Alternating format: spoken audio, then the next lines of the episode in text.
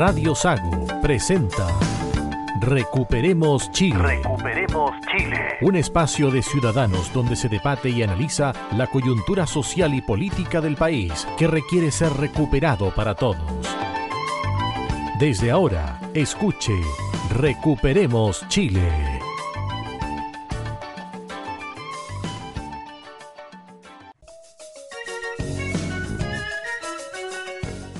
Estamos ya en el aire, acá en Recuperemos Chile, edición de día miércoles 24 de agosto, capítulo 27. Estamos a 11 días del plebiscito, hay mucho que comentar, mucho por debatir, mucho por analizar y mucho también por sorprenderse. Aunque yo no sé si a esta altura uno se puede sorprender con estas cosas que están pasando en nuestro país. Roberto Correa, ¿qué tal? Buenas tardes. Un saludo a todos los auditores de Recuperemos Chile y un saludo también a los auditores de la parte sur de la región de los ríos. Marcelo Alonso.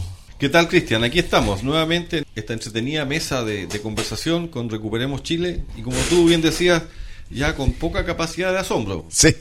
A ver, la semana pasada, el domingo pasado, mejor dicho, debatimos acá y analizamos acá con los contertulios, con Roberto y con Adolfo Aliaga, lo que sucedió en Angol, para refrescar un poco la memoria, amigo editor. En Angol lo que ocurrió fue que un grupo de comuneros presionó al alcaide de la cárcel de Angol. Ingresaron incluso al interior del recinto penitenciario. Un grupo desconocido de delincuentes. Armados algunos. Armados algunos.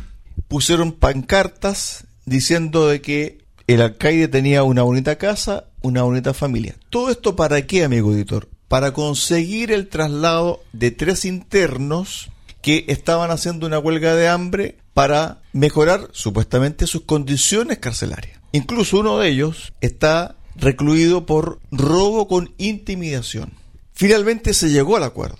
El alcaide firmó un documento con el representante de una comunidad indígena de la macrozona sur y cuando uno va al texto, uno se va sorprendiendo de las cosas a las que se llegó a acuerdo y los beneficios que van a tener los comuneros que están privados de libertad por algún delito. Roberto. Estos comuneros están detenidos en el centro penitenciario de Angol y lo que quieren es cambiarse al CET, que es un centro de estudio y trabajo, una cárcel más amigable, confeccionada, digamos, para los detenidos de muy baja peligrosidad. Este acuerdo que les voy a leer está con el logo de Gendarmería, un documento oficial del Estado chileno. Acta de acuerdo. En la ciudad de Angol, a 17 días del mes de agosto del año 2022, el señor director regional de la Araucanía, coronel Juan Navarrete Gamboa, junto con el lonco Víctor Keipul, proceden a arribar a los presentes acuerdos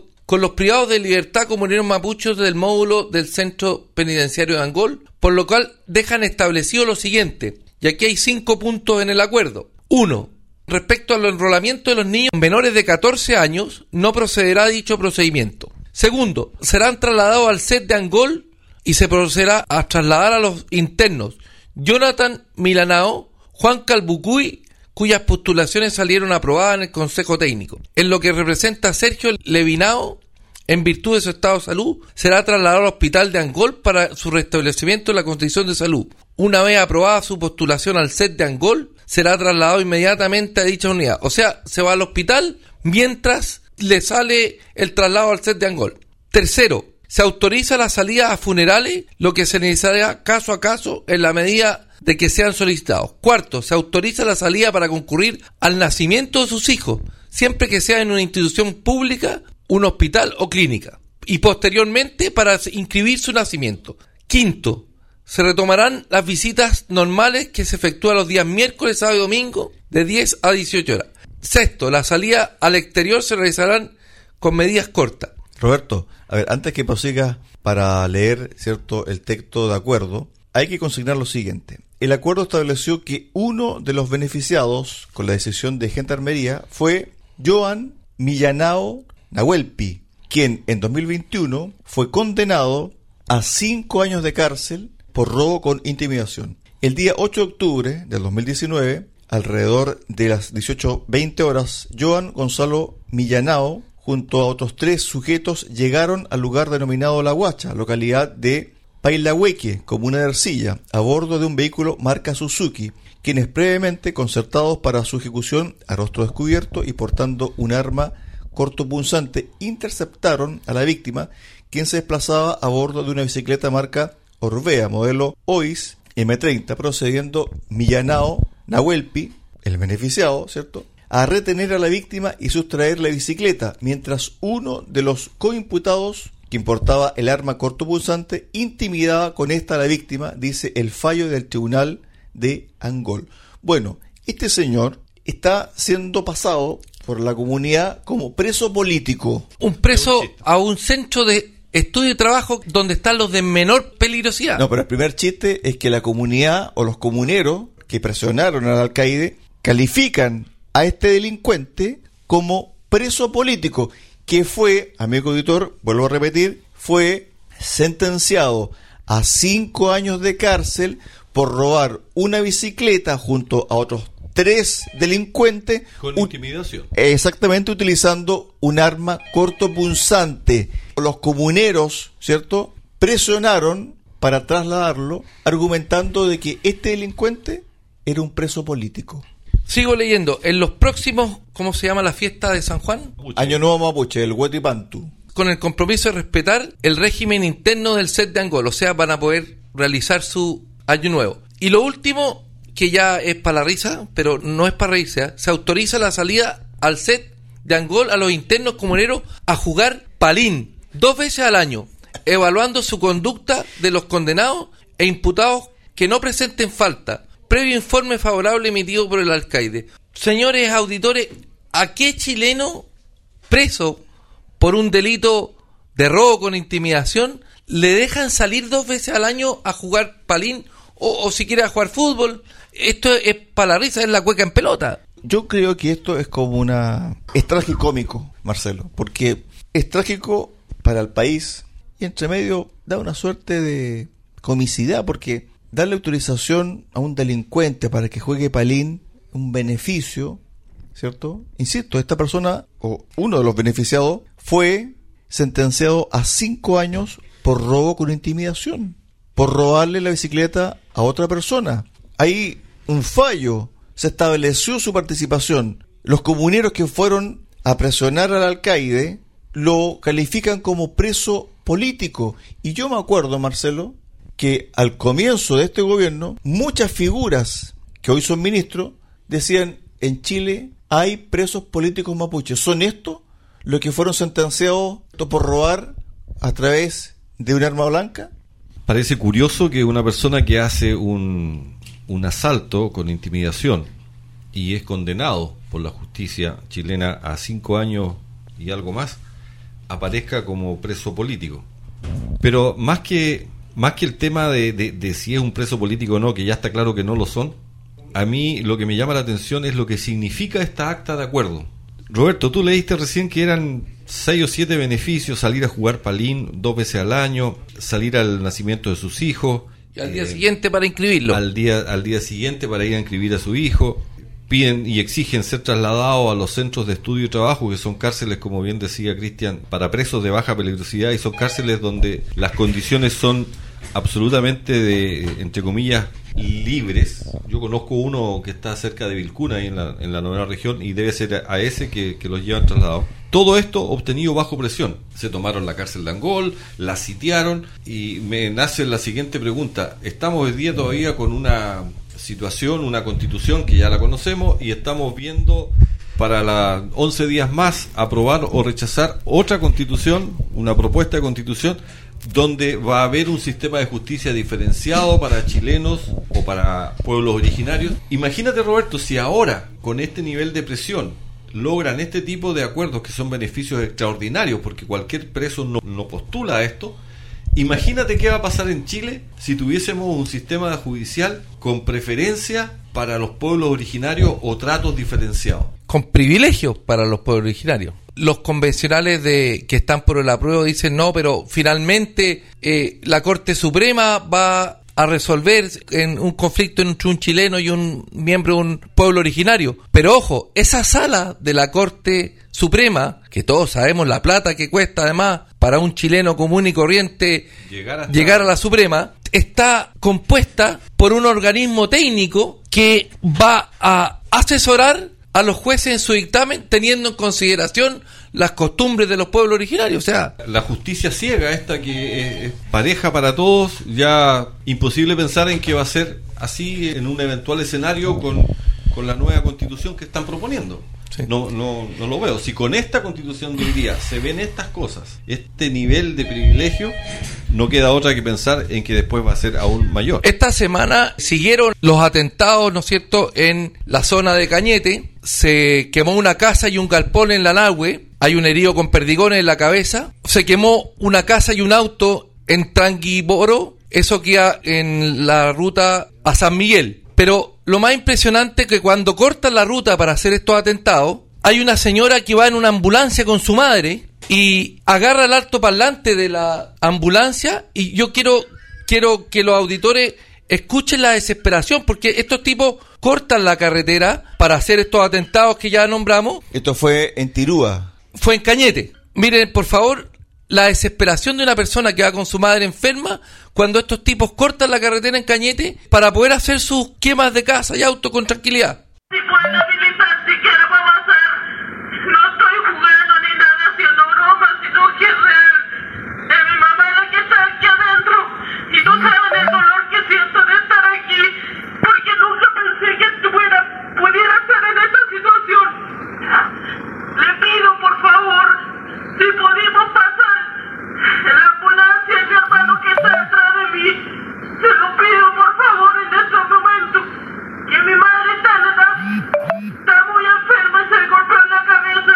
Bueno, ahí escuchábamos a la hija de una persona que iba con su madre en la ambulancia mientras ellos cortan el camino para perpetrar estos atentados que ya nombramos. Sí, lo que pasa es que el audio es desgarrador. Da cuenta de la desesperación que tiene esta mujer. Lleva a su madre enferma a un recinto hospitalario. La ambulancia no puede avanzar porque hay árboles que están cruzados en el camino en la vía. Y ella, en un acto de desesperación y también de valentía, toma esta bocina que tiene la, la ambulancia y a través de ese altoparlante les pide encarecidamente, les ruega a estos delincuentes, a estos terroristas que por favor dejen pasar a la ambulancia porque tiene a su madre enferma y quiere llevarla al hospital. Este debe ser uno de los audios más desgarradores de lo que va del 2022 y da cuenta, Marcelo, de que en Chile, ciertas zonas, y el Estado no existe.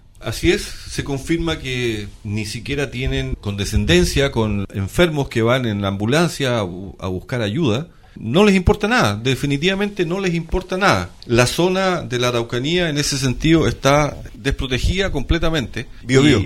Araucanía, Cañete, Biobío, Macrozona sur. La macrozona sur, eso quise decir, está desprotegida completamente. Y de hecho me acordé hace poco de, de una entrevista donde mencionaban que el presidente Boric ha estado ya en todas las regiones del país, excepto en una. Y esa zona Sí. es la zona de la Araucanía. Él dice que no, Va a ir, le, va a ir. que no le va a hacer el quite, que va a ir, pero en definitiva yo creo que si el Estado de Chile, más allá de quién esté gobernando hoy, porque esto viene sucediendo desde hace muchos años Sí, y nadie sí. le ha puesto el cascabel al gato, yo creo que el Estado de Chile aquí está flaqueando. Y está flaqueando por una suerte de inoperancia primero, segundo, de una falta de coraje, falta de coraje político. O sea, no puede ser de que una señora le esté rogando a delincuentes para que dejen pasar la ambulancia donde iba ella y su mamá enferma. Es inaudito. Entonces, si eso no remece a la clase política, yo no sé quién más puede pasar. Están esperando que alguien se muera en una ambulancia yendo a un hospital y que no podía pasar ese vehículo de emergencia porque un par de terroristas bloqueó el camino. ¿Qué están esperando? Mira, Cristian, como tú sabes, yo la semana pasada anduve en Santiago, vo- volví el día domingo por carretera y pasé a echar combustible a una estación de servicio en, en eh, ahí donde está el viaducto del Mayeco. Y conversando con el bombero que me atendió muy amablemente, le preguntaba yo cómo está la zona, cómo está el sistema. Le preguntaba en el fondo para saber la ruta, porque ahí de, de Coyipulli hacia Victoria es la zona álgida. Y me dijo, mire, en la carretera no pasa nada, me dijo, absolutamente nada. Y en las rutas principales tampoco, porque están eh, los militares, está carabineros, así que uno anda tranquilo. Pero en las otras rutas alternativas, me dijo, y me mostró aquí al frente, al otro lado de la carretera, hacia la cordillera, después de las 6 de la tarde, ni se le ocurra entrar, me dijo. Después de las 6 de la tarde, nadie entra a los caminos alternativos en esta zona. Me refiero a la zona de Coyipulli. Eso me lo decía el bombero con, con el ánimo de que yo ni me atreva a pasar o a salirse de la ruta 5 porque no hay absolutamente ninguna protección y estos terroristas están adueñados completamente en la zona macrosur de todos los caminos secundarios. Esa es la realidad y te estoy hablando de lo que pudimos vivir el día domingo recién pasado. Tú dijiste que más allá de quien gobierne, esta situación viene de tiempo. Es verdad, pero quienes nos gobiernan hoy día Ah, no, por supuesto. han dado las señales Tienen contrarias. más, tienen más responsabilidad. Claro. Porque están ahora en el gobierno. Mira, voy a nombrar algunos de los proyectos de ley que trataban de poner orden. Robo de madera, enero del 2021, Rechazado. rechazado. Con los votos en contra de Gabriel Boric, Giorgio Jackson, Camila Vallejo, Maya Fernández, Miguel Crispi, Manuel Monsalve. Octubre del 2021, segundo proyecto de madera. Votos en contra Gabriel Boric, Giorgio Jackson, Camila Vallejo, Maya Fernández, Marcelo Heraldo, Miguel Crispi, Manuel Monsalve. Octubre del 2021, Leinaín, ese carabinero que mataron en la calle, En la zona de Metrenco, cuando fueron a atender un llamado y recibió un balazo a la distancia, un balazo en la cabeza que terminó con su vida en la zona ahí a la salida sur de Temuco. ¿Qué quería la ley Nair? Aumentar las penas a quienes atacaran a carabineros en acto de servicio. Voto en contra, Gabriel Boric, George Jackson, Camila Vallejo, Maya Fernández, Marcelo Heraldo, Miguel Crispi, Manuel Monsalve. Ley Juan Barrios, ese camionero que quemaron, mientras dormía le quemaron el camión con el chofer adentro que era Juan Barrios. Victoria al norte. Abril del zona. 2021. Voto en contra, Gabriel Boric, Giorgio Jackson, Camila Vallejo, Maya Fernández, Miguel Crispi y se abstuvo Manuel Monsalve. ¿Qué quería esa ley? Aumentar las penas considerando el camión como que era su casa, ¿no es cierto? Exactamente. Entonces, las señales que ha dado los que hoy día nos gobiernan es avalar la delincuencia. Y por eso tenemos esta alza en la cantidad de eh, actividad terrorista. Si en los últimos seis días han habido cuatro atentados con quema de maquinarias en la zona de Arauco y ni siquiera salen las noticias. O sea, ya, nos estamos acostumbrando a tener este desgobierno en esa zona porque ya no llama la atención. Ahora, cuando estamos nosotros analizando este tema y entregando información, datos, uno no lo hace por ser majadero o reiterativo. Resulta, amigo editor, de que este tipo de temas, tal como lo dice Marcelo, no sale frecuentemente en los medios de comunicación. Porque lo toman como que, ah, otro atentado más. Como que la gente no compra esto. Como que la gente no ve, no lee, no le interesa. Pero como nosotros vivimos en el sur, eh, somos parte de la macro zona sur, nos interesa. Y nos interesa que las autoridades tomen carta en el asunto. Y vamos a ser reiterativos una y otra vez. Porque esto que ocurrió en Tirúa no puede seguir ocurriendo. El desgarrador llamado a esta mujer tiene que remecer. O sea, no entiendo cómo una autoridad sale ayer, por ejemplo, diciendo, ¿sabe qué? Condenamos lo que ocurrió con la ambulancia, esta señora, su madre, en la región del Biobío, y vamos a redoblar los esfuerzos con, no sé, cuerpos de policía, militares, para custodiar esa zona. Absolutamente nada. Todavía le queda al gobierno poder poner el estado de sitio en la Araucanía, que es impensado que este gobierno lo vaya a poner. No, impensado. Entrevistaron a la ministra Vallejo en Chilevisión el día domingo, en la noche, y le preguntaron por qué el gobierno estaba usando el estado de excepción. Si ellos, ellos me refiero a Giorgio Jackson, Gabriel Boric, Camila Vallejo, siempre habían votado en contra de la renovación de los Frente estados. Amplio, Frente prueba de Am- dignidad. Cuando en el gobierno de Piñera se habían votado los estados de excepción, ellos votaban siempre en contra. Y la respuesta fue, comillas, el paro de camioneros nos lleva a reevaluar el estado de excepción. O sea, ella atribuye a la causa por la cual hoy día tenemos estado de excepción en la carretera a la presión que le hicieron los camioneros. Como si estos atentados que hemos estado semana a semana lamentablemente informando aquí en este programa Recuperemos Chile no, no, no son la causa. Es que el tema pasa porque hay una suerte de obsecuencia por parte de nuestras autoridades actuales y lo digo con toda responsabilidad, yo creo que no le toman el peso a la situación, no le toman el peso a lo que ocurre diariamente en la Araucanía. Esto para ellos es como una suerte de apoyo, entre comillas, a la causa. Es decir, no ser tan agresivo, no tomar medidas mucho más duras. Es como decirle, ¿sabe qué? Vamos a salir hablando duro, pero no se preocupen, no vamos a tomar ninguna medida. No vamos a hacer nada. Y esto quedó bien reflejado durante esta semana, creo que fue el día lunes, cuando salió hablando el delincuente, el terrorista, Héctor Yaitul, criticando al gobierno y especialmente la ministra Siches, la ministra Interior, diciendo, cuando comenzó el gobierno, palabras de Yaitul, nos trataban como miembros del Gualmapu. Ahora nos No. tratan, dice Yaitul, como delincuentes. Nos saludaba la ministra de Mari Mari.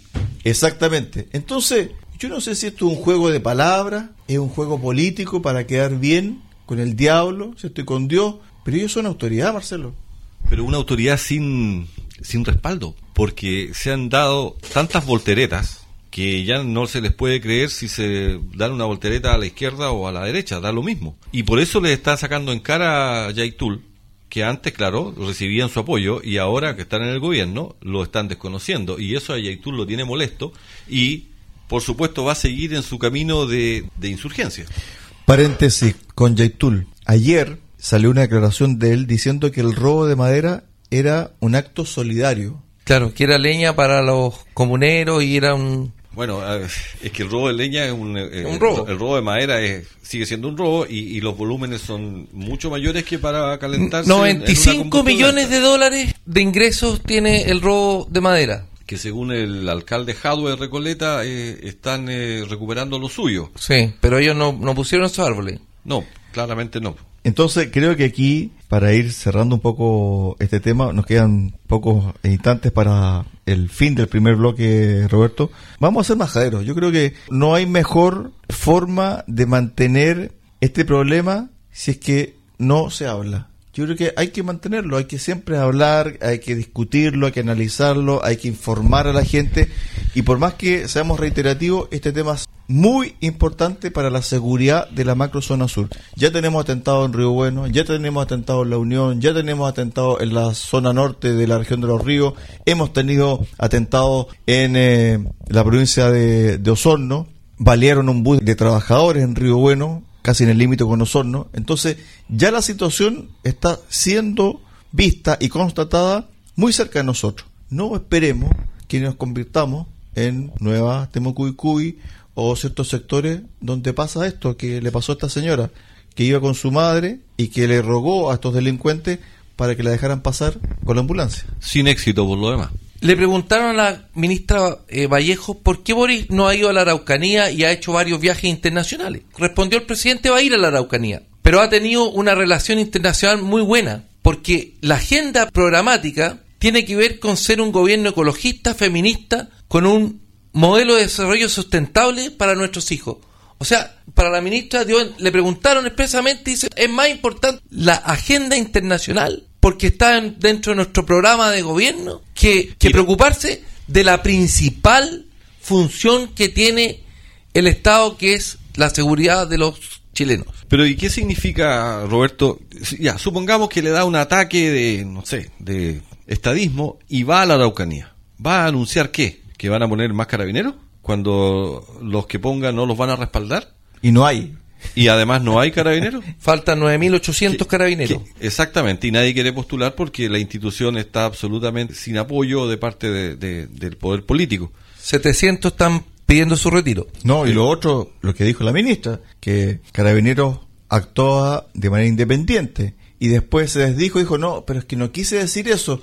Es que hay que intervenir Carabineros porque tiene eh, mucha libertad, pero sí depende de nosotros. Mira, Carabineros es una de las instituciones con mejor evaluación de la ciudadanía y quiere ser intervenida por los políticos, que es una de las instituciones peor evaluadas por la ciudadanía. 68% de respaldo A Carabineros. a carabineros. Por más que Boric vaya de aquí a fin de año a la Araucanía, yo creo que su presencia no, no va a incidir, porque él ha sido, y discúlpenme la expresión, timorato, tal como lo fue el anterior gobierno. Si aquí lo que tiene que haber, y uno no quiere, escucha bien, o sea, para que esto quede bien comprendido, uno no quiere que se derrame sangre en la Araucanía. Pero cuando tú tienes un grupo terrorista que le ha declarado la guerra a las forestales, que no quiere saber nada con este gobierno y con los que vengan, el Estado de Chile, no solamente este gobierno, el Estado de Chile tiene que actuar. Y eso, por anga o por manga, va a llevar a bajas. Y ojalá que sean todos los terroristas. Porque el país, ese pedazo de, de Chile, es invivible. Entonces, si no tomamos el toro por las astas y tomamos una decisión de Estado, El Estado incluye el Poder Judicial, el Poder Legislativo y el Poder Ejecutivo. Exactamente, el Estado de Chile, respaldando la decisión que tenga el presidente, presidente, usted tome la decisión, nosotros lo respaldamos como Estado, como Poder Judicial, como Poder Legislativo, lo respaldamos plenamente. Yo creo que le va a ir muy bien a ese presidente cuando tome esa decisión, porque hay unanimidad, Marcelo, en que la situación no da para más. Que un bombero de un servicentro te diga que después de las 6 de la tarde ni se te ocurra entrar a estas zonas de vías secundarias, es porque ya la gente lo tiene absolutamente, primero internalizado y absolutamente seguro para darte una recomendación de ese tipo. No entre a los caminos secundarios, me dijo. Después de las 6 de la tarde ni se le ocurra. Y fue enfático. Eso es porque la gente ya está acostumbrándose a vivir en un desgobierno. Y eso es parte de un Chile perdido. Lo último para el cierre del primer bloque. Ayer, un exalcalde de una comuna de la Araucanía fue víctima de una encerrona al interior de un camino Secundario. secundario. Claro, si ahí están pasando Tuvo todo. la habilidad de poner el vehículo, su vehículo en marcha atrás y arrancar. Los tipos, según su relato, a cara descubierta y con armas de guerra. ¿Qué podemos esperar, Ror? Nada, estamos perdidos y el Estado, que vuelva a repetir, Poder Legislativo, Exacto, exacto. que endurezca las penas, Poder Ejecutivo y Poder Judicial. No es un tema ni de Boric, no fue Piñera, ya no fue Bachelet, ya no fue Lago, no fue Frey, no fue Elwin. Nos falta un Bukele en no, Chile. nos falta tomar una decisión de Estado. Cualquier presidente de cualquier coalición, a mí me da lo mismo a esta altura, si toma una decisión que diga voy a enfrentar este problema de raíz, ¿cierto? Acabando con los grupos terroristas y subversivos, ese presidente va a tener una amplia mayoría. 93% de apoyo, te lo doy firmado. Exactamente. Que es lo que tiene Bukele en El Salvador después que tomó la decisión de limpiar el país de las pandillas. Como decía Cristian, este no es, se trata de un gobierno de izquierda o derecha, Bukele es una- un gobierno de izquierda, Bukele es un gobierno pero de ha izquierda. puesto orden para poder tener progreso. Exactamente, entonces yo creo que aquí, como bien dice mi amigo Marcelo, en algún programa lo dijo, aquí hay que ponerse colorado una vez y no rosado varias No veces. 100 amarillo. Así es. Pausa, pausa acá en Recuperemos Chile, nos pasamos un poquito muchachos del primer eh, bloque, volvemos con varios temas. Hay un- una suerte de, de polémica, nadie se pone de acuerdo sobre qué va a pasar con el triunfo del rechazo. El gobierno dice, ¿sabe qué? No va al plebiscito. El Congreso le dice, momentito. Ojo, no solamente los partidos de oposición, también los oficialistas le dicen, momentito presidente, eso hay que verlo el 5 de septiembre, pero usted tiene una opción, tiene una idea, un gusto, por ese gusto hay que verlo. No podemos dejar de comentar la frase de la semana, cherry picking. Así es. Pausa, Después pausa me va a acá explicar en Recuperemos Chile y volvemos con el segundo bloque.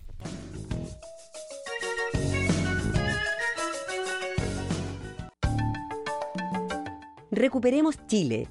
Cuenta con el apoyo de Cafetería Chocolate en Puerto Montt. Ven y disfruta nuestra repostería y variedad en café. Estamos en Avenida San Javier 2013 y en Avenida Nueva 1789 en Cardonal. Y Ferretería Austral Pernos en la capital regional. Presidente Ibáñez, esquina República. Más de 20 años siendo su ferretería.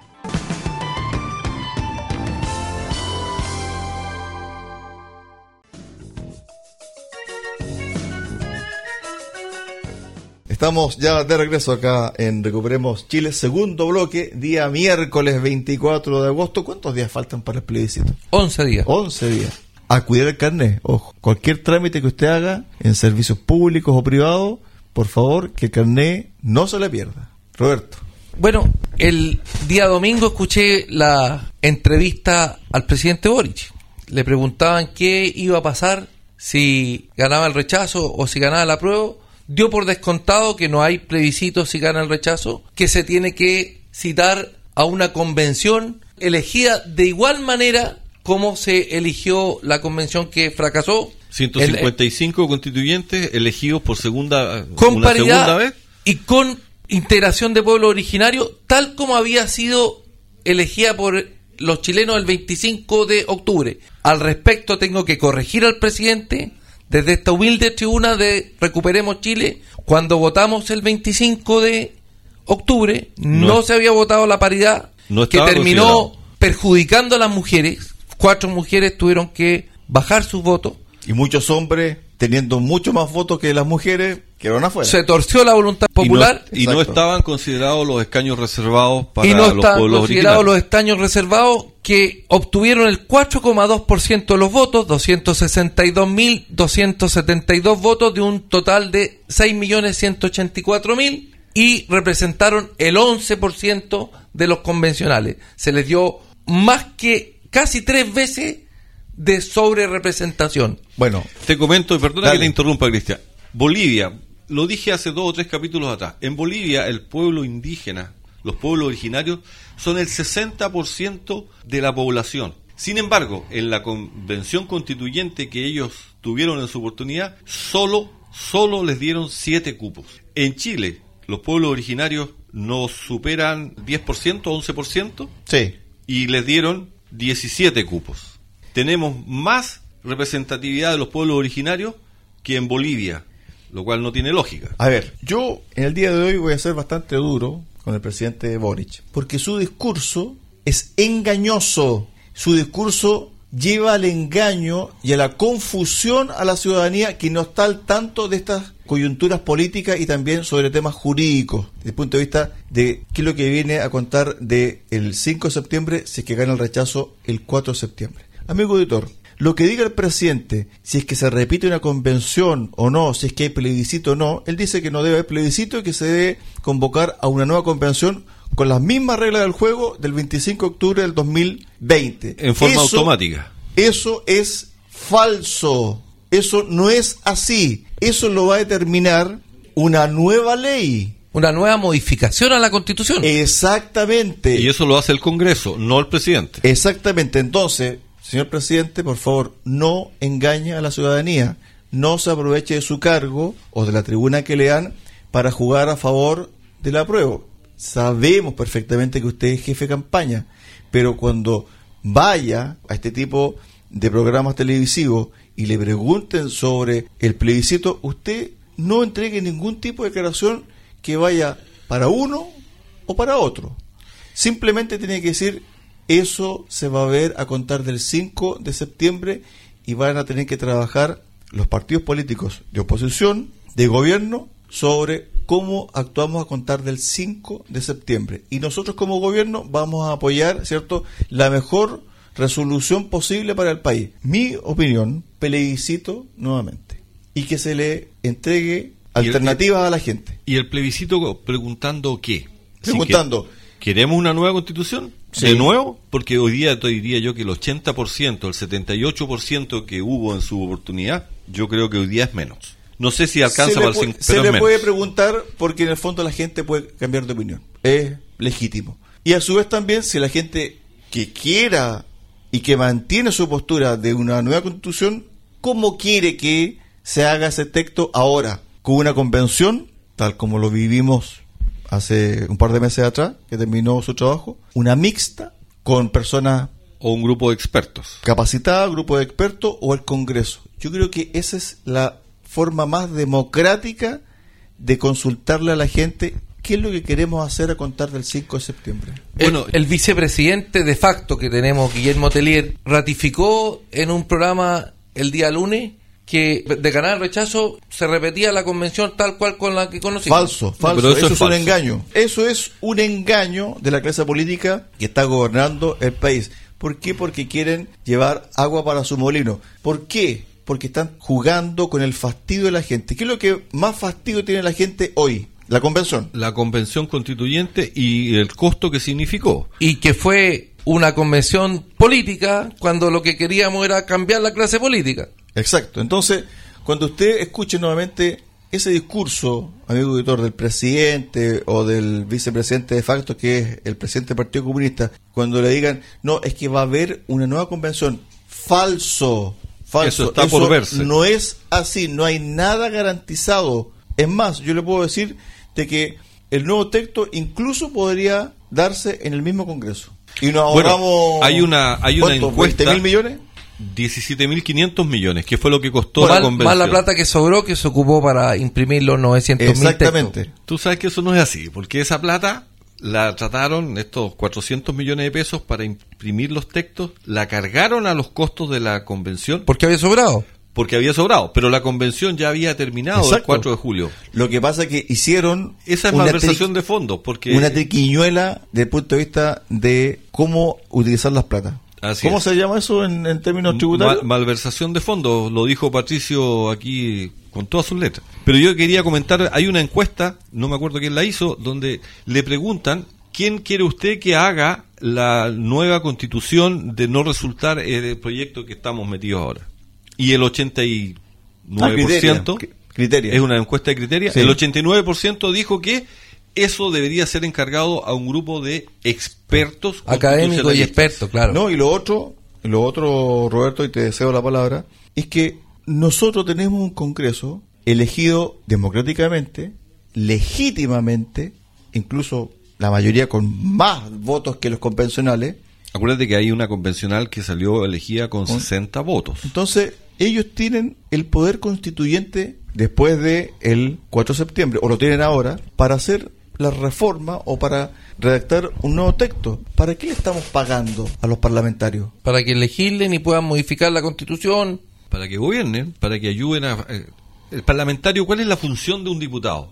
Crear leyes, proponer leyes. Exactamente. Y modificar leyes. Entonces, modificar las que ya no fue mal con la convención. Este experimento que en algunos países, yo no sé si resultó bien o mal, resultó un texto, pero ese texto yo no sé si es bueno para ellos o malo. Alguna gente dice que es muy Bueno, malo la, te- te- es muy mala la, la constitución de Bolivia, es muy mala la constitución de Ecuador. O sea, la de Venezuela ¿Para qué garantiza, decir la de Venezuela? garantiza la vivienda digna, adecuada, sustentable y las personas están viviendo en carpa aquí en Chile donde pueden, lamentablemente. Claro, recorren miles de kilómetros. Para venirse a vivir a una carpa cuando ya tienen asegurada una vivienda digna. Es- Exactamente. Es, curioso eso. Entonces, yo creo que acá es el rol y la capacidad de la generación política actual. Deben asumir su, su responsabilidad, Roberto. Esta es la responsabilidad que tienen los parlamentarios de nuestra zona, los senadores de nuestra zona, todos los parlamentarios, tanto diputados, diputadas, senadores, senadoras, de tomar, no sé si un fierro caliente, pero sí esta responsabilidad histórica que tiene el país. Porque están mandatados para eso, ¿no? Siguiendo con la entrevista, el presidente le preguntaron si iba a ir este año a la Araucanía. No ha ido porque quiere ir cuando tenga avances el plan Buen Vivir. Pero que dentro del año iba. Va a ir el 30 de diciembre, creo. Después le preguntaron... El 28. 28, El el día 28 del de diciembre va a ir. Le preguntaron por los retiros, que si había sido una irresponsabilidad. Dijo que el primero y segundo retiro fue para ayudar a la gente en un momento que lo necesitaba. Pero reconoce que el tercer retiro fue para obtener popularidad de los políticos entre los que él se, Se cuenta. se cuenta porque necesitaban, estaban en tiempos de campaña. Irresponsable.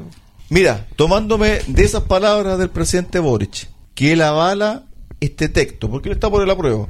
¿Qué es lo que dice el texto en relación a proyectos con cargo fiscal? Que los parlamentarios pueden presentar proyectos a cargo fiscal. Es decir, si él dice y reconoce de que el tercer retiro fue porque estábamos en periodo de campaña, etcétera. Imagínense, amigo editor, si se aprueba este texto el 4 de septiembre, los diputados van a tener la opción de presentar proyectos de ley, por ejemplo, un bono a cargo de las arcas fiscales. Eso ya lo vivió Chile, Para, la historia de aclarar- Chile se para vivió. aclarar lo que estás, eh, el mensaje que es muy potente lo que estás diciendo, Cristian. Hoy día, en la actual constitución, el Congreso, diputados o senadores, no pueden generar una ley que signifique un costo para las arcas del país sin el ok del presidente. sí que esté incluido en el presupuesto sin de la que nación. esté incluido en el presupuesto de la, de la nación. Y a la inversa, el presidente no puede definir un costo, cualquier proyecto que él tenga o idea, con costo a las arcas nacionales sin el ok del Congreso. Por eso el contrapeso entre el Poder Ejecutivo y el Poder Legislativo. Ok, eso en el papel, porque Chile vivió un parlamentarismo de facto con Piñera, porque tal como lo, tú lo mencionas, de acuerdo a la ley actual, ningún parlamentario puede presentar un proyecto de ley que tenga cargo fiscal. Resulta que los retiros de la AFP que tienen cargo fiscal por un tema de impuestos, ¿cierto? Fueron presentados por parlamentarios. ¿Y qué es lo que hizo el presidente Piñera? Se vio acorralado por la presión del Congreso, Le ¿cierto? faltaron pantalones. presión de la calle y también, digámoslo, seamos honestos, la amenaza de un estallido. Si no lo apruebas, te vamos a sacar gente a la calle y va a haber un estallido 2.0, 3.0. Hay que revisar las redes sociales. La Pamela Giles llamaba a los nietecitos a salir a, la, calle para presionar al gobierno. Entonces, cuando se presentó ese tipo de proyecto, que era inconstitucional, ¿qué es lo que hizo el gobierno? Puso la firma, Y, puso y modificaron. puso la firma para que se aprobara el proyecto de retiro. Sí. Y después no acudieron al Tribunal Constitucional. Y es más, estaba tan al límite el tema de la convivencia cívica y jurídica del país que en algún momento el propio Tribunal Constitucional dio luz verde al retiro. ¿Te acuerdas tú cuando el presidente, el expresidente, dijo hay que acordarse de las familias que lo están pasando mal? Está bien, uno reconoce que ese momento fue muy complicado, pero si vamos a hacer las cosas bien, por lo menos debimos habernos dado un espacio para decir, ¿sabe qué? Los retiros son inconstitucionales, hagamos una modificación, ¿cierto?, constitucional para que se hagan estos retiros legalmente. Lo que ocurrió fue ilegal. Lo- Desde el punto de vista constitucional, Ilegal. En, en- en ese instante fue ilegal. el Pero te- Tribunal Constitucional pero- se lavó las manos, dijo a mí no me pasen este fierro caliente. Exactamente. pero, pero, exactamente. eh, yo les voy a reconocer, yo hice los tres retiros y, y si hay un cuarto también lo voy a hacer, independiente que esté de acuerdo o no en que se haga, pero si se da la oportunidad lo voy a hacer. ¿Y saben por qué? Porque a mí me preocupa mucho que esos fondos estén ahí disponibles para los políticos de turno que puedan llegar, porque hoy día la sensación que yo tengo es que los fondos de pensiones son un botín para la élite política que en este minuto nos está manejando como país. ¿Qué es lo que dice el texto? El texto lo que dice es que va a haber un sistema de reparto, ¿cierto? ¿Qué se van a repartir? Entonces, ¿qué es lo que dice, o decían algunos convencionales? Son dineros que están destinados a la pensión. Por lo tanto, usted no va a recibir esa platita, esa platita ya no va a ser suya. ¿Se acuerda cuando salió la frase de Stingo? Sí, Esa sí. platita no es suya. Bueno, ¿qué es lo que dice el texto de los partidos de gobierno para reformar el texto constitucional? En materia de pensiones nos comprometemos a que la implementación de un derecho a la pensión digna será en base a un nuevo modelo mixto, donde seguirá existiendo un componente de capacitación individu- individual en los mismos términos que el actual, cuestión que es plenamente consistente con una nueva propuesta constitucional. Entonces, están jugando al gato y al ratón. Por un lado, la mayoría de los convencionales apostó por sistema de reparto. Fin a la AFP. Fin a la AFP. Amigo auditor, ¿cómo se financia el sistema de reparto? El sistema de reparto, Argentina. El trabajador activo deposita su plata y esa plata se la traspasa a el trabajador que se jubila. Así funciona en términos muy, muy, muy someros. A propósito de AFP, Cristian, te recuerdo que para el miércoles 31 en Recuperemos Chile vamos a tener de entrevistado a Gino Lorenzini, Perfecto.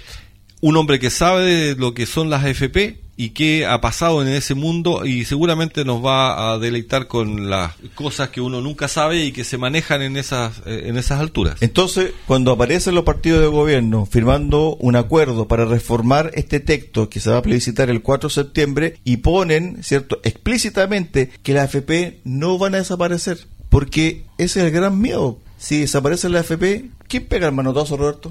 Seguramente va a ser eh, el organismo que creen para administrar estos fondos y hacer el sistema de reparto. Pero en el fondo, vamos aquí al lado, Argentina. ¿Qué pasó cuando dijeron no, esto no va a pasar? Hicieron el corralito y las platas de la AFP se fueron, se estatizaron, se les iba a devolver eh, después y hoy día al lado hay un 40% de pobreza que está sacando comida de la basura porque los ancianos y los jubilados en Argentina hoy día las pensiones son paupérrimas, peores que acá. Fíjate que hay un video, y esto no es por defender a la AFP, si la AFP lo han hecho bien y también lo han hecho mal, pero también a costa de nuestros legisladores que en su momento no han sido capaces de poner un poco más de presión a la AFP. Y lo otro, sincerarnos, con el 10% que uno ahorra no alcanza para cubrir el 70-80% de lo que uno ganaba activamente. Eso es, matemáticamente es imposible. Lo vamos a ver con Gino Lorenzini la próxima semana. Para salvar la idea, y te doy el pie, Marcelo.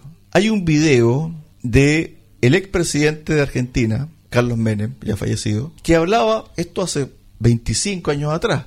Y él alertaba sobre el sistema de reparto en Argentina y por qué era necesario un sistema individual de capitalización. Él decía de que en Argentina el sistema de reparto tenía, escuche bien la cifra, un 15% de personas que recibían pensión por sistema de invalidez y donde el resto del mundo tenía entre un 2 y un 3, es decir, invalidez trucha, Trucha. Falsa. falsa. Bueno. Entonces, todos esos dineros a costa de quién? Del Estado. Para seguir con la entrevista del presidente Boric, le enrostró la periodista de Chilevisión el aumento de los delitos violentos. En el primer robo- semestre de este año. En el primer semestre de este año. Y le dijo, enojado al presidente, le dijo, oiga, no haga un cherry picking. Tuve que buscar ¿Qué- en el diccionario. ¿Qué, significa eso, Roberto? Porque yo lo escuché también y no supe interpretarlo. Cherry picking es, es sacar cerezas, pero tuve que buscarlo en- en el diccionario. ¿Qué otra acepción tenía esto? Es la falencia de prueba incompleta, la suspensión de prueba, o por su designación en inglés, cherry picking, es la acción de citar solo casos individuales. Entonces le, le dice el presidente a la periodista, no me haga un cherry picking, usted me está sacando solo casos individuales. Individuales. Oiga, presidente, ah, están los datos de carabineros. Es que el presidente habla muy bien inglés, parece. ¿eh? Estuvo en el colegio inglés de, Punta Arena. Punta Arenas.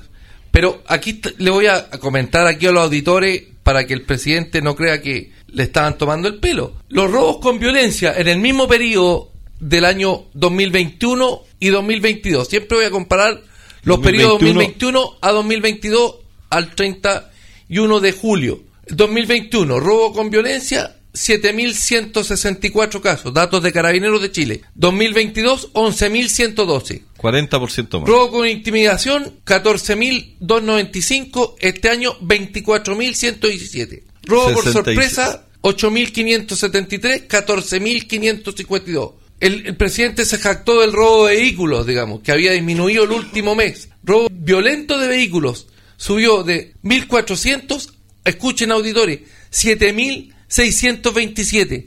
Datos oficiales de Carabineros. Bueno, pero si uno no tiene que escarbar mucho en estas cifras globales, uno tiene que remitirse, por ejemplo, región de los lagos. Hemos tenido secuestros, hemos tenido En el verano tuvimos encerronas encerronas, en las eh, zonas rurales. hemos tenido robo con intimidación, hemos tenido narcotráfico. Hace dos días atrás detuvieron a dos colombianos que querían traer a Puerto Montt 180 kilos de Kilos de marihuana, avaluadas en más de 3 mil millones de pesos. Cuando uno hace un pequeño catastro de la zona Aquí en sur, la zona, ¿no? región de los lagos, El Canal 13 hizo la pega, como decía el papá del carabinero que mataron en la barbería, y comparó el periodo del 14 de marzo al 14 de agosto del año 2021 en robo de vehículos, violento de vehículos, al 2022. Mismo periodo, 14 de marzo, 14 de agosto. Año 2021, 2.328. Año 2022, 5.351 robos de vehículos. Entonces, presidente, cherry picking, dejémoslo para la cereza, ¿no? No, dejémoslo solamente para mejorar el inglés, pero creo yo que el presidente muchas veces, yo creo que peca de, de ignorancia desde el punto de vista de las cifras, yo creo que no, no las lleva al dedillo. Yo creo, Cristian, que, se, que están convencidos ser superiores al resto. Y que el resto somos todos Es subnormales. que- porque no, yo creo que, fíjate que yo creo que pecan de ignorancia. Insisto en el término, no es que sea personas que no están capacitadas, no, ignorancia desde el punto de vista de cifra, de detalle. Un presidente siempre tiene que estar atento a lo que le van a preguntar y no puede salir con este tipo de defensas casi adolescentes. Yo creo que aquí el presidente tiene que estar al dedillo de todo. Y eso da cuenta, Roberto, de que cuando los ministros son malos, asesoran mal al presidente. Si el presidente lo que tiene que hacer muchas veces es llamar a sus ministros y preguntarle, ¿cómo estamos? ¿Cómo va tal proyecto? Cuéntame, ¿en qué va esto? Si el presidente sale diciendo esta barbaridad, preguntémonos quién es la ministra del Interior, Es de la no Seguridad lo, Pública. no lo prepararon. Bueno, pero ¿quién es la ministra de Seguridad? La ministra La, Interior. la doctora Isquia Siches. Perfecto, listo. Ahí está la respuesta. Oye, nos quedan pocos minutos para los pitutos de la semana. ¿Tenemos pituto esta semana, Roberto? No, yo creo que ya se deben haber acabado. Si en Yo- este yo gobierno tengo no, no hay pituto. Un pituto acá. Vamos al pituto de la semana. Vamos al pituto de la semana. En el Chile que construiremos no habrá espacio para el pituto. Y para eso tenemos que pasar a la acción. Prohibiremos la contratación de parientes de altas autoridades del Estado en cargos de confianza. Sí, es de sentido común, pero usted y yo sabemos que eso no es lo que pasa hoy. Además, tal como propusimos en el Congreso hace años, el presidente, los ministros y parlamentarios no ganarán más de 5 millones de pesos. Es decir, máximo 10 veces el salario mínimo. Tengo el pituto de la semana. Bárbara Sepúlveda, ex convencional constituyente del Partido Comunista. Sebastián Fierro, su esposo, es el director de comunicaciones del Ministerio de Educación. Vamos. Mira qué casualidad. Simón Boric, hermano del presidente. Flora Bonatil, pareja de Simón, periodista de la SECOM, Secretaría de Comunicaciones, Todo en familia. en familia. Después viene Roberto Cristian Amengual, amigo del presidente, es periodista del Ministerio del Interior. Y finalmente tenemos otro pituto, Hernán Monkever, que no es el político conocido por todos y ya de la política más No es antigua. familiar ni de Nicolás Monque ni de Cristian Monque. No, no, no. Pero es un amigo, periodista, y trabaja en el Ministerio del Interior. Amigo del, de, de Bárbara Sepúlveda, y trabaja en el Ministerio del Interior. Y aquí aclaran perfectamente que no es familiar del político Nicolás Monkever. Bueno, o sea, yo- entre amigos y familia seguimos apitutándonos. Yo tengo uno. Es sin nombre, sin nada, pero quedó en evidencia durante estos últimos días. El subsecretario del Interior solicitó el pago sobre el límite del Estado para 69 cargos. Así es, se pidieron permisos especiales para ganar, como decía el ministro en el audio que acabamos de escuchar, el presidente, perdón, más de 10 veces el sueldo mínimo. Bueno, eso pidió el subsecretario del Interior para 69 casos. Y se está revisando quiénes son esos casos. ¿A quién va a beneficiar esa Claro. alza de sueldo para estas personas? El límite que puso en su minuto en la campaña, cuando se estaba peleando la campaña presidencial, el presidente Boric actual, en su minuto dijo que nadie iba a ganar más de 10 sueldos mínimos. ¿Cuánto es eso hoy día? 4 millones. 4 millones. O sea, 4 millones es poco para estas sesenta y tantas personas. Exactamente, hay personas que están ganando 5, 6, 7 millones. 7 millones 800. Exactamente. Vamos muchachos, llegó el cierre. Ya, pues, se nos acaba el tiempo. Para el día domingo tenemos una gran invitada, la convencional constituyente Ruth Hurtado. Domingo, 12 del día, en Recuperemos Chile. Faltando 7 días ese día domingo para el plebiscito. Vamos a estar a una semana del plebiscito, el domingo 28 que está anunciando Roberto. Así que bueno, feliz de un nuevo capítulo y juntando información y energía para la próxima semana, el día miércoles 31, vamos a tener a Gino Lorenzini en el programa. Sí, y la próxima semana, a propósito, Marcelo, vamos a estar al aire el 31 a las 20 horas y el viernes, el viernes 2 de septiembre, vamos a estar al aire a las 20 horas, porque el domingo son las elecciones. Y el día de las elecciones, que es domingo, que nosotros tenemos normalmente el día domingo, ¿nos sale al aire de Recuperemos Chile? No, porque eh, la radio tiene programación especial de prensa hasta las 12 de la noche hasta que las velas no arden. Ah, mira, ve, entonces Recuperemos Chile en forma excepcional no sale el 4 de septiembre Podría salir el 5 de septiembre. y con un Chile fortalecido, estoy seguro. Lunes 5 de septiembre, no es malo. Puede ser, ¿o no? Ahí está Sí. nuestro amigo Marcelo para Pues- que me muñequear un poco. Vamos a muñequear, ya, vamos a tratar. Nos vamos, muchachos. Ha llegado al cierre el programa del día de hoy. Muchas gracias por su tremenda sintonía y siga en compañía de Radio Sago, la radio grande del sur de Chile.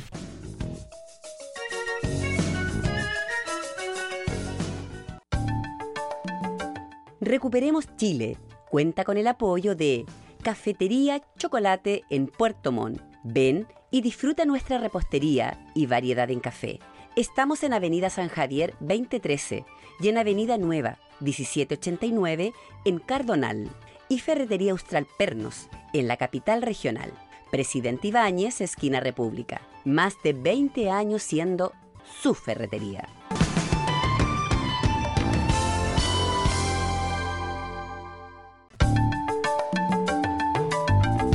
Radio Sago presentó Recuperemos Chile. Recuperemos Chile. Una hora de debate y análisis sobre el presente y futuro del país que los ciudadanos quieren recuperar.